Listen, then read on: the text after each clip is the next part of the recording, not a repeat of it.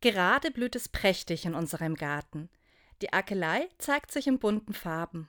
Die Rosen sind dabei aufzublühen und besonders prachtvoll sind dieses Jahr die Pfingstrosen. Bei so vielen Blumen sind die Insekten nicht weit weg. Überall summt und brummt es. Bienen, Schmetterlinge und Hummeln tummeln sich in unserem Garten. Besonders liebe ich es, die Hummeln zu beobachten. Mehrere Anläufe braucht sie, bis sie in die Blüte der Akelei kommt. Das bringt sie aber nicht aus der Ruhe. Dann versucht es die Hummel halt nochmal.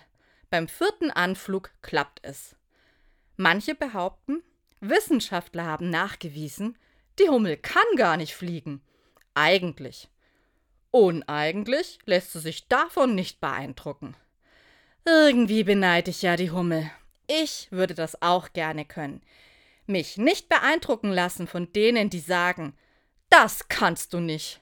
Das schaffst du nie. Das kann nur schiefgehen.